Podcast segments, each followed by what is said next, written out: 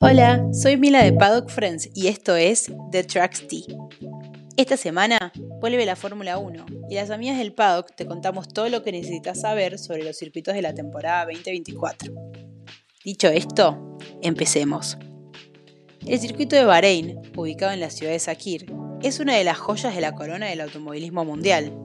Fue construido en diciembre de 2002 y diseñado por el renombrado arquitecto Hermann Tilke, quien es conocido por haber diseñado otros circuitos de la Fórmula 1, como el Jazz Marina Circuit en Abu Dhabi, el Autódromo de Sochi en Rusia y el Circuito de las Américas en Estados Unidos. Pero volvamos a Bahrein por un ratito. Este circuito de 5,4 kilómetros nos ofrece emocionantes oportunidades de adelantamiento y desafíos técnicos, que lo convierten en un favorito entre los pilotos y los aficionados por igual.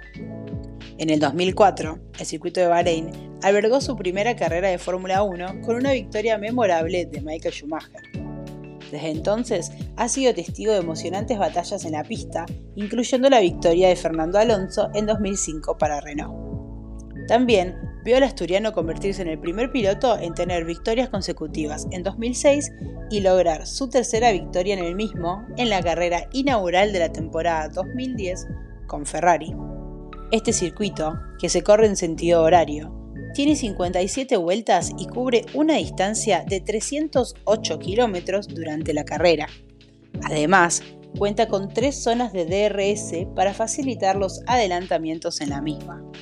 Su curva más complicada es la número 10, ya que es cerrada hacia abajo y sin inclinación, mientras que la curva 12 es considerada la más rápida y emocionante, ya que algunos pilotos han dicho que es en donde sienten la velocidad de sus coches al máximo. Hablando de velocidad, el récord de vuelta más rápida en una carrera en el circuito de Bahrein es de 1 minuto 31 segundos y 447 milésimas de segundos y fue establecido por Pedro de la Rosa en el 2005 con un McLaren MP420. En cuanto a victorias, el récord se lo lleva Lewis Hamilton, quien ha ganado en cinco ocasiones, superando por una victoria a Sebastian Vettel, quien era el que tenía el título de más carreras ganadas en Sakir. La velocidad máxima registrada en el Speed Trap de la recta principal hasta la fecha fue el año pasado, marcada por Carlos Sainz y fue aproximadamente de 326,6 km por hora, lo que demuestra lo rápido que pueden ir las monoplazas en este circuito.